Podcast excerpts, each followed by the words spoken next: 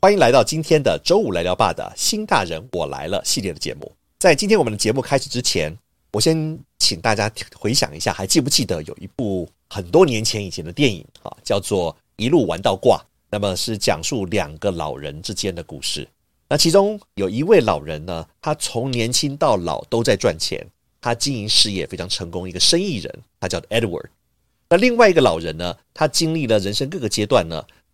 都是非常平凡的一个人啊、他的名字叫 Carter。他们在人生的一个阶段里面，他们相遇了。他们发现呢，他们自己都得了绝症，都住到了医院里面。那么在住院成为院友的这段期间里面呢、e d w a r d 听到了说：“诶 c a r t e r 啊，他这个病友啊，同一个医院的病友啊，他生前有一个呃想要完成的愿望清单。那么 Edward 决定说：“诶，你既然有这样的愿望，我跟你一起，我一起来完成这个愿望清单里面做的每一件事情。”所以这部电影呢，就是诉说他们两个人哈、一起去完成了各种疯狂有趣的故事。那么这是他的一个人生的清单。但是我们对我们所有其他人来讲呢，我们好像人生里面好像我们自己好像也有一个清单想要去完成，但是往往这个清单不是我们自己设定的，而是好像这个社会赋予我们有一个人生的标准的行程表，到了某个阶段我们就要做什么事情啊。那个结婚生子，然后工作，然后呢到退休，好像是一个既定的行程表。但是有的时候我们想想看，我们是不是好像是在一直在迎合别人的期待？那是一个被设定好的 tour。那么我们走完了大半辈子的岁月，走完这些旅程之后，我们也许发现说，这是真正我想要的吗？这个答案不一定是对的啊。但是我们是这样子走完了这样我们的人的一生。那如果有机会让我们能够展现自我，能够分享我们自己的生命故事，学习或尝试我们过去没有做过的事情，没有勇气做的事情，甚至我们也许可以做一个明星梦。如果你是属于这样子的一个呃局时代的朋友们，今天的内容会非常适合各位。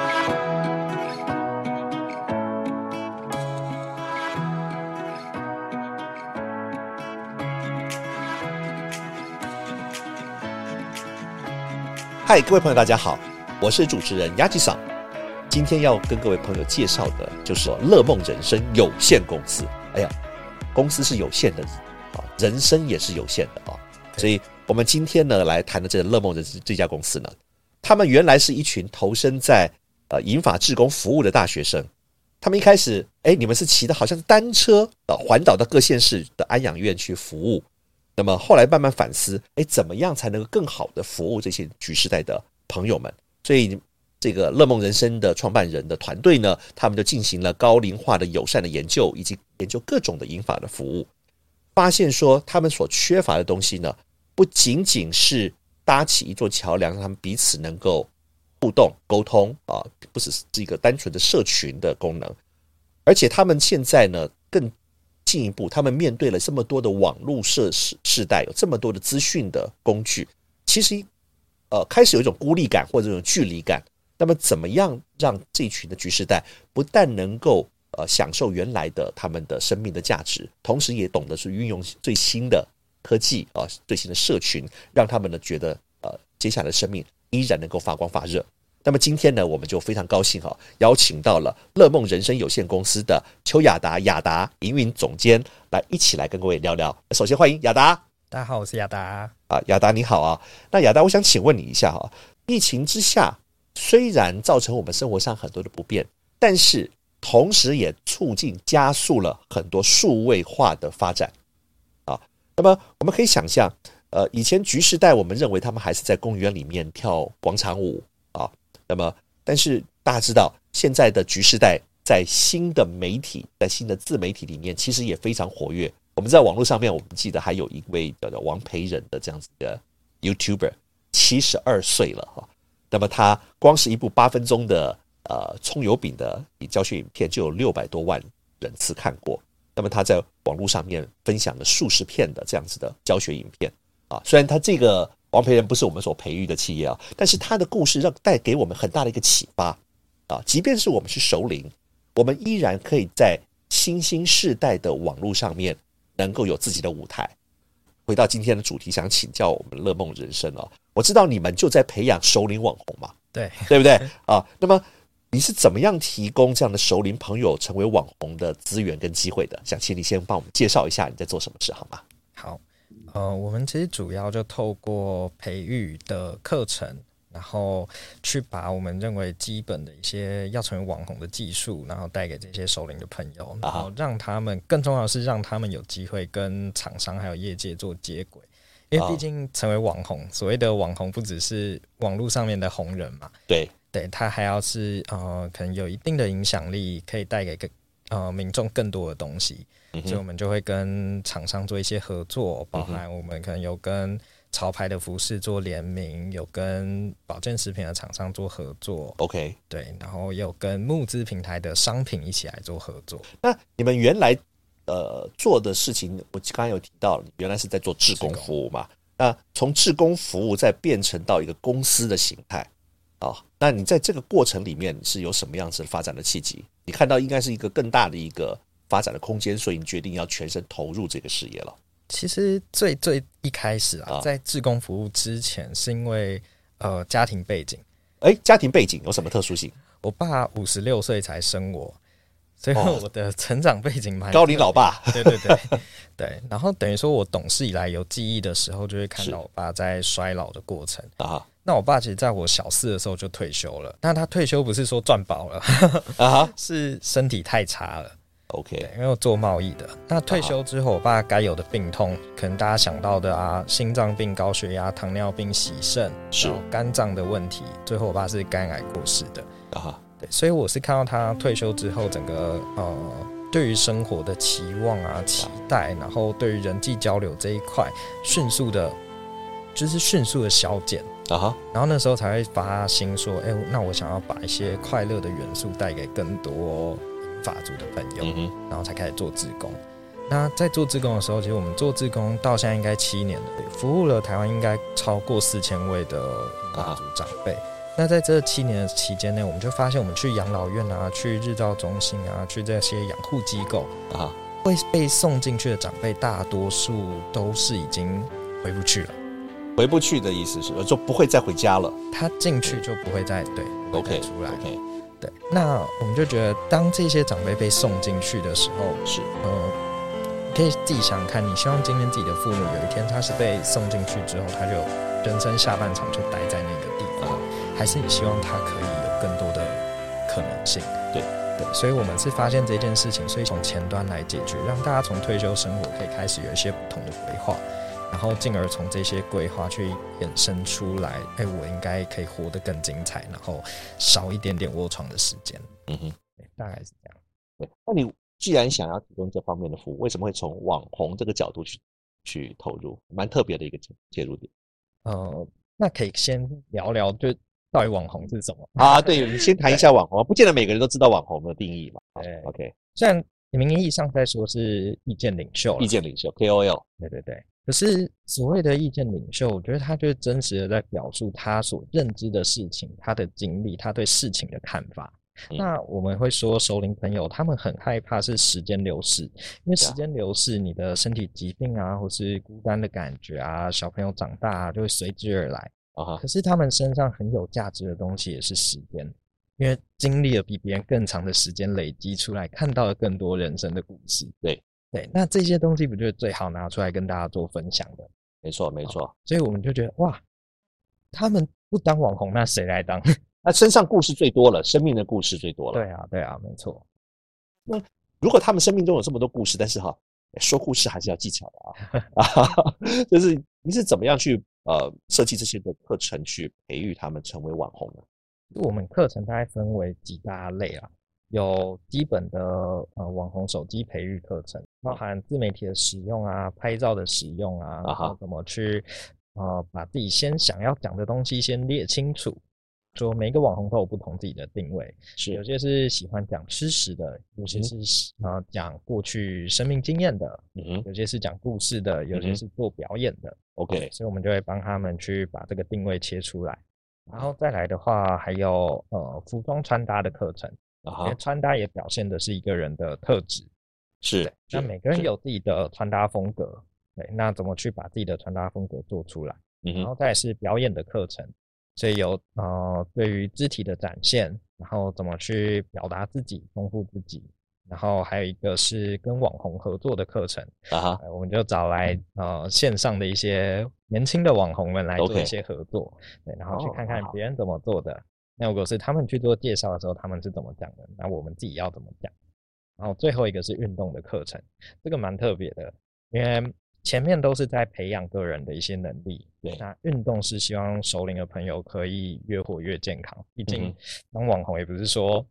啊，如果当网红你没有健康的身体，你就支持支撑不下去。嗯哼，对，所以我们就加入了健身重训的课程。哇，还有健身重训的课程，希望他们在网红的路上可以走得更长远。对对，没错，那像刚才讲到的这些的呃网红的课呃课程哈，包含最后的表现的方式，不是只有声音嘛，呃，对包不含了是影像都在里面。对，OK，所以他们要呃要拍摄影片，呃，然后再放放到自媒体上面，是自己去经营平台，还是你有一个专属的平台留给他们呢？哦，我们现在采取的方式是我们共同经营一个平台。哦，共同经营一个平台。那为 OK 什么会用这样的方式？其嗯哼实是因为，呃，我必须说实话啦，啊对于熟龄朋友要单独去经营一个平台，需要花的时间精力真的很多，是是是，特别是那个字那么小，然后你要在那边剪音轨，还要剪什么的时候，哇，辛苦。 辛苦辛苦，对。所以节目的后置部分你们会帮忙。对 OK，对那很好的一个搭配，对，没他错出生命的故事。哎你负对责把它剪出来对对对，啊、哦太好了。那我想问一下，既然你在做这个呃有关于首领网红的这样子的平台啊、包含了培育啊、那么你也帮他们做经济了嘛？对不对？刚才讲等于说你是在帮他们建立一个经济的制度哦。那在呃经济这个行业里面啊，毕竟我们在谈的是媒体啊，即便不是首领这个经济的市场，在传统的呃明星的市场，有关于经济市场也经常会出现很多的不同的诈骗啦，或者是那个负面的消息啊。那么走上明星这条路也并不简单啊，所以呃，这种可能这种媒体报道之后觉得可能会骗局这些事情，那对我们来每一个人来讲，一方面也希望自己有一方面的呃露出或成就，但是也很担心会被骗，尤其熟龄来讲哈，听多了故事了，现在我们自己要变成网红哈，那么心中其实不是那么的呃踏实啊。你怎么去呃告诉他们，你建立什么样的机制来保护他们？哇，这个问题问的太太精准 了，我们太常被熟人啊朋友打电话来说，那、啊你们是不是诈骗集团？呃，就我们的角度啊，我们跟每一位我们合作伙伴都有签经济合约，这是没啊错的。但 OK，是在经济合约里面，我们基本上没有做任何太硬性的限制啊。对，我们什么叫性什么样硬性的限制？可比能如有说的你一定要赚多少钱啊或是 OK 你要先付多少钱啊啊哈，哎，对经济行业经常是这样子，你要先付一笔钱，对，然后开始有呃一系列的培训，所以有有些纠纷从这边开始的。对，你们这是我没们有这样完的全事没有这个东西。 OK 对，因为我们觉得我们不希望，就到了熟龄这个年纪，你还要用一个合约来绑住你的生活，情，这也不是让你生活活得更开心、更自由的一个方式，嗯嗯而哼是我们秉持着像一个 鸭崎长刚刚讲的啊，哈诶，你出生命的故事，我们出制作的啊能力，啊然哈后彼此来做一个搭配。 ，OK。那你在那个培育的过程里面啊，对呃我们的熟龄的朋友，我们也都有家属嘛，对不对？我们有亲朋好友，他们听到我们要做这件事情啊，有没有人提出质疑？除了他本身的呃不安全感之外啊，那么周边的朋友有没有反而是在拉他啊？你不要去做啦，那我就有很多的质疑的想法，你怎么去跟他们的家属去做沟通？我们目前哦，这这就有一些东西可以讲了。哦，有有故事哦，有故事哦，看起来不是不是说每一件事情都是一帆风顺的啊、嗯你要做这个生意，其实想想过很多事情，也把很多的问题你也解决了。对来聊聊其实我是觉得这个对我们来说不太算是一个大问题啦，呀，因为当你这件事情，大家会担心的，家属特别家人会担心的就是诈骗这一块，对，哦，然后或是你那个合约写的够不够精准啊，嗯有没有什么样的问题，哦，所以我们也遇到过，就是我还不是不只是家人哦，还拿到医院给医生，然后请护理师打电话来问我们，呃呃跟这跟医生什么关系？可能比较 信任医生，啊，他他找他信任的人去咨询，对对，然后也有遇过嗯，原本家人可能不是那么支持，然后他就瞒着家人，然后自己跑来啊的，对，也有，对。可是后来其实我觉得这个，就当大家认真下来了解我们在做的事情，会发现我们，呃，不管是合约的内容或是合作的方式，都真的没有硬性的去做任何的要求，嗯不是嗯不合理的东西。那嗯自然那个信任感越培养就越越有，嗯大家也会觉得说啊哦，我们是值得信赖，然后让自己的长辈来熟龄朋友来做这件事情，反而是支持的，我觉得比较多。那听起来你其实不是用一个合约去绑定一个人，而是大家一起来共同创造一件事情没错，这样的角度嘛对啊。你培育了这些呃熟龄的朋友变成网红嘛啊，那么他们呃透过乐梦人生这个平台，你操作啊，帮他经济，帮他忙之后呢，那么这些的熟龄的网红，他们开始经营自己的这样的新的事业之后，你有没有到什么样他的经营上面的问题？我们目前可能会有遇到的状况，就说，呃，但在新媒体学习上面的嗯速度不是每一个人都一样。呀，对，有些人比较快，有些人可能就比较慢。对，那有些人适合嗯脸书，有些嗯哼人适合 IG，有些人适嗯合 YouTube。对那怎么去帮大家做好一个分类，然后能够顺利的把教育跟新的东西持续的去推进？嗯哼，对，这是应该会遇到的问题啦。可是可能我们之前也就是一直在教熟龄朋友使用三 C 这一块的市呃市场。对呃，这前面没提到，我们嗯只在做这件事情之前，也是办了大概两年的到社区据点里面去教这些东西，所以慢慢的就比较知道怎么去跟大家做沟通，然后你真的是多点耐心， 事情很多都解决了。所以他们在经营这个平台，最后你是呃，除了要帮他经济，让他有更多的曝光、更多的流量，最后你要教他如何去变现，对所以要跟厂商、企业做一些的合作。对，没错， OK，那这些这些是由你们帮他去去谈、去打点。对 OK，那我们在台湾啊，往往在谈我们我们的局势代啊，那么尤其是局势代到了一个年龄之后，我们可能要退休嘛啊，但我们觉得哈、硬性规定一个退休年龄其实是不不目前是不太人性的啊，因为现在那个时代就反而是呃在他的生命里面的最尖峰的时候啊，在呃在知识、在经验啊、在技能上面啊、在自己的看法、见识上面都是非常成熟的。那么一个退休之后呢，不知道他要做什么啊，那很多人哈、回答的就是说想要去退休去旅行去环游世界啊，差不多百分之八十的人都会说他想要环游世界，因为这是从小到大没有做到的事情啊。但是实际上面哈，跟各位报告，在台湾的卫福部有统计，真正退休后真正做的事情，百分之七十八的人是在家看电视，并没有真的去走上他们原来想梦想要做的那件事情。啊，那么比较好一点的人呢，说有百分之呃四十六的人呢说呢，他们现在正在前往公园的路上。所以我们想知道，在我你现在在辅导或培育的网红里面，他们有没有什么样的精彩的故事，你可以分享一下？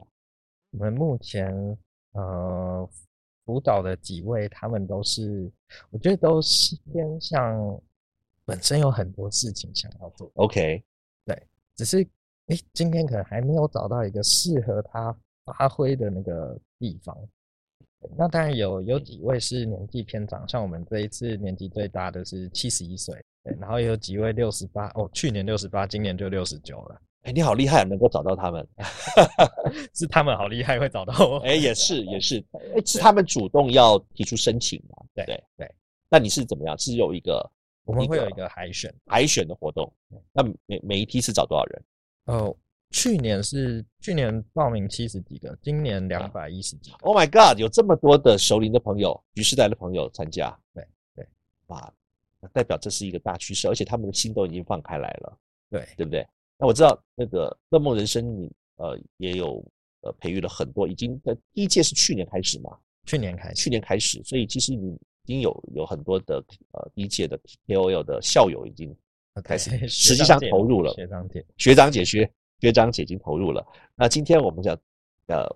陪陪着你一起来的，也就是我们学的姐。学姐嘛，对不对？那么学姐是大凤 Kelly 啊，嗨，大那家好，我是大风。大凤你好，你好，你好，今天呢非常高兴你也到我们的现场啊，想请请问一下大凤啊哦，那你先自我介绍啊，尤其你原来的背景好不好？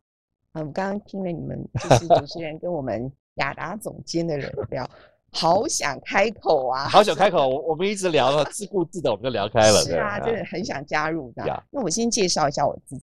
其实我现在不属于退休人士，不还属是于酒。也啊还是在职的人。 OK，那我自己是经营一个舞蹈团，在啊哈桃园市文化局呀在立案辅导的一个我呃舞蹈团队这样子。嗯，那我在里面呢，我是一个小小的主任。嗯哼，呃，在我我们的这个教室里头呢，其实不太有什么阶级上面，就是职称不是很重要。是但大家都有自己应该做的事情。是。那舞蹈这件事情呢，我个人一直觉得它是从小到大，可以说是一辈子，是一个非常好的运动啊哈，啊，它可以训练协调啊，身体 Yeah 健康啊，然后它也带来很多乐趣。所以一直在想说，就就是想耍废，就是有时候很累的时候很想耍 废，可 Yeah 是又觉得说这份工作蛮有意义的 Yeah，那也给给自己带来很多乐趣。那退不退休这件事情，又是没有想过很多，你就嗯哼乐在其中。那你这个舞蹈团里面哦，都教授什么样的舞蹈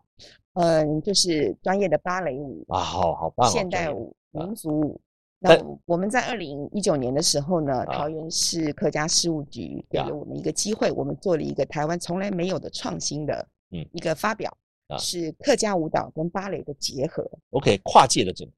对，非常美。那啊光是里面的两支经典舞嘛，已经从二零一九年跳到现在都还在跳，因为会有演邀啊请演出的单位啊指，定好评不断。被指定要指跳定这的支舞，跳这两支舞。那 OK，那呃，大凤你在参加我们乐梦人生这个呃计划之前，啊知道你也碰到了一些诈骗，是不是？还是你觉得它是诈骗？我想听听看你讲这方面的故事，好不其好实？这当是当一初你个接触乐梦人生的时候，对，其实这是一个缘分，因为我是有点过动的人，所以就是闲不下来。那呃，舞团里面的生活非常紧凑，有很多杂事，那也蛮适合我的。 Yeah 那去年疫情的时候，大家都被迫待在家里啊对三个对月对，而那个时候呢，我们就是跟一般人一样，就是每天划手机，嗯无聊，反正也没嗯事。就这个机缘让我看到了乐梦人生的第一次海选， ，OK，然后它精彩丰富的课程列表吸嗯引了我。计划的不 错，那是第一届嘛，对不对？嗯第一对次第一做这届件事情的时候，哦，这个很厉害啊，那他们是计划力很好，吸引了你啊没错，所以我就报名了。啊哈，但是报名之前呢，我啊女儿跟我说：“哎呀，现在哦时机不好啦，哎诈骗最赚钱，你不要随便去搞这些事情。”啊哈，然后我就跟她说：“可是报名费只有一百块。”她说：“哦，那应该没事，你去吧。”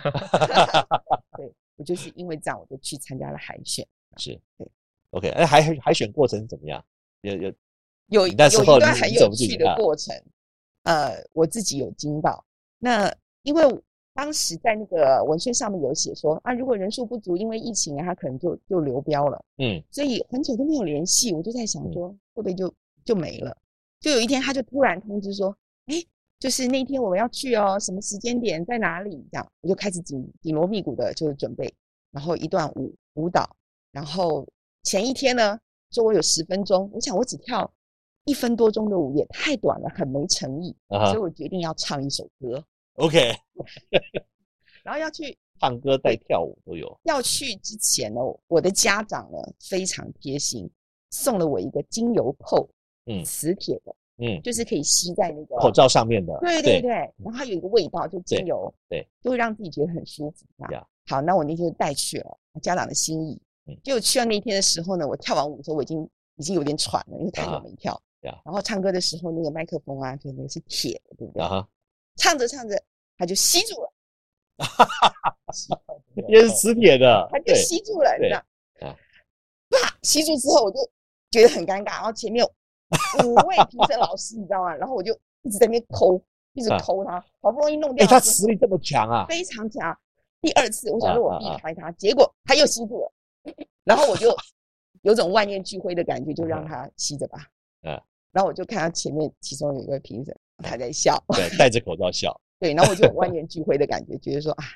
大势已去这样 Yeah。但是有一位老师还帮我讲话，嗯，我唱完之后其实万念俱灰，然后他就说，他就说啊，张清芳的歌本来就不好唱。嗯，好吧，有安慰到我，但是还是还是很谢谢乐梦人生把我选进去了，对，能够参加这一趟奇幻旅程，有这么多机会。好有趣哦。呃那像想请问大凤哦嗯，那经过这样子梦梦人生这样子一个辅导啊，辅导前跟辅导后，有什么样心境的改变？其实我觉得呃有两个方面啊，一个是身体哦，因为我参加之前哦，我的左膝盖一直不太好，嗯所以我看的医生都告诉我说，你们不要动，就不啊要乱动，啊不要跑，不要啊爬山，啊哈那你可以多用几年这样。啊所以在我们的健身课程里面呢，一直做重训，啊哈一直做无限深蹲。啊哈从开始我就非常的担心，然后呃，第一次上完课的时候爬楼梯是 O 型腿，啊哈然后我就去找中医师，我跟他说我一定要在每一周的这个训练课程要坚持下来，是然后请他帮我 hold 住。结果就这一系列课程下来之后，医生告诉我你不用来了。诶他说你非常好，你已经完全没有问题了。我可真以的明显的感觉到，就是说有一次最新鲜的，就是雅达那个帮我们排那个呃，有请网红来跟我是们教授，就是啊怎么拍产品啊这个东西。然后摄影机就在那边，然后我通常是没有办法说想要过去蹲下不蹲下的。嗯可那一次我就是在，其实自己也没注意，啊，不自觉的你就我就蹲下了，你就然凑后过去就对蹲我下蹲，下去之后，我就很惊讶，说我可以迅速的蹲下。深然蹲后有效啊，那我怪就了知道深蹲其实，因为教练很专业，是他教我们非常正确的使用核心、嗯大肌腿群肌的肉啊的啊，对对对，跟一些一些体啊体位的姿势是，正确的去运动，所以就把我们大腿跟臀部的力量、核心整个练起来。哇哦对，那当然这个功德无量啊，我也真的觉得 哎，真的就是除了呃自己的专业知识的展现啊，那么又学到了新的技能，是连连身体都变好了。对啊，就觉得哦，那没有做错决定哎，，这真的这很特殊的。如果一般在呃规划课程，可能就讲到你怎么去拍片啊，啊或怎么展现自己，但是你还留意到有关于身体这部分，对而真的也帮 让大凤做到了。哎，不只是对我，我觉得其他同学也是，也说都获益良多啊。在这啊一个啊方面，啊运动上面，大家其实都有感觉。好、这太棒了，嗯这，太棒了。那我想请问大凤哈、既然你自己啊曾经走过这一段路啊，我想请问你，你如果要给其他的局世代，嗯啊，他们可能还是犹豫不决啊，你会给他们什么样的建议？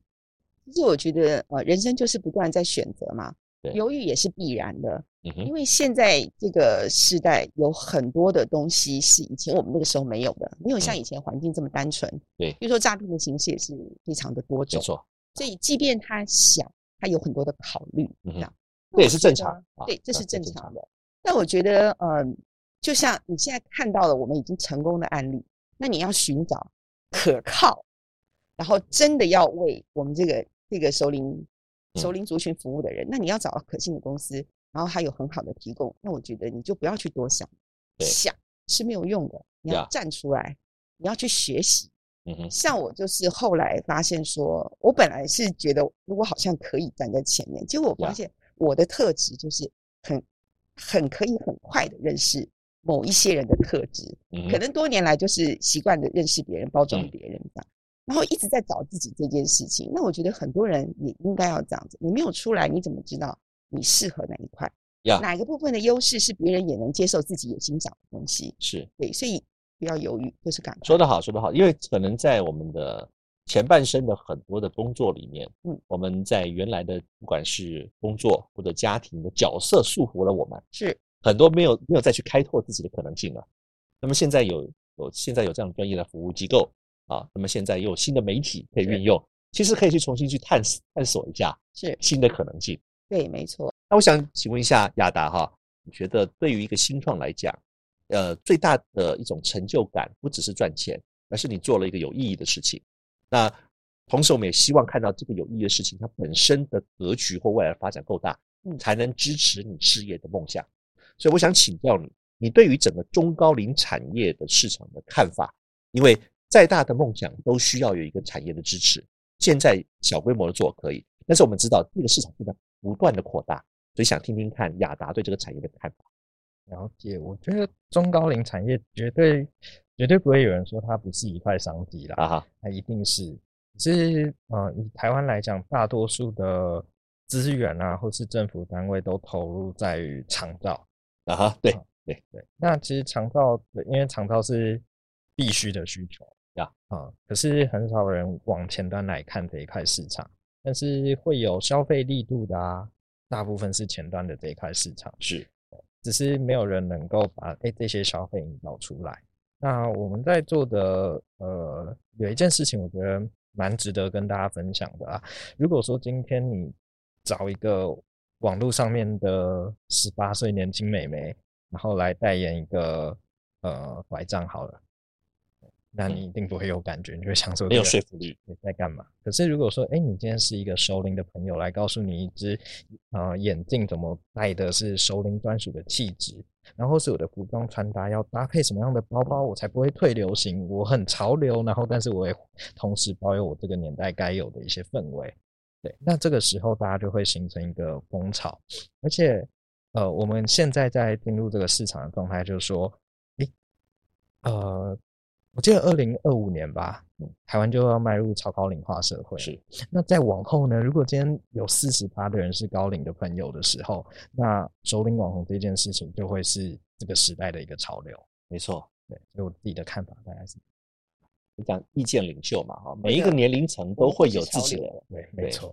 对啊，每一个年龄层都有自己的意见领袖嘛。对年轻世代那个年龄层，Z Z 世代有他的意见领袖，嗯那我完全了解他们的生活以前的需求。那么刚才讲熟龄世代，呃，刚才呃二二零二五年因为超高龄，那么其实另外一个数字到二零六零年的时候，台湾有百分之五十以上都是熟龄的，嗯所以这个趋势只会越来越明显啊。那么在这个世代一定会产生属于自己的意见领袖。那么其实乐恩盟人生正在打造这样的一个意见领袖的品牌，对，那么也呃提供他们一个很正向的，而且是怎么讲呢，就是让他们觉得安心的一个舞台。那么很非常期待乐梦人生啊、能够继续把这个舞台打到更大啊。那么谢谢今天呢大家的聆听，那么今天周五来聊吧的节目到这边告一段落。那么谢谢乐梦人生的邱雅达营运总监，也谢谢呃李婷宜大凤啊、Kelly 今天跟我们的分享。那么，如果各位朋友对我们这次的节目有任何的回馈，欢迎大家留言。那么，或者你可以直接搜寻“周五来聊吧”到脸书的粉丝页跟我们来互动哦。那么，谢谢各位的朋友的时间。那么，我们下下周再见喽。这个节目是由经济部中小企业处监制，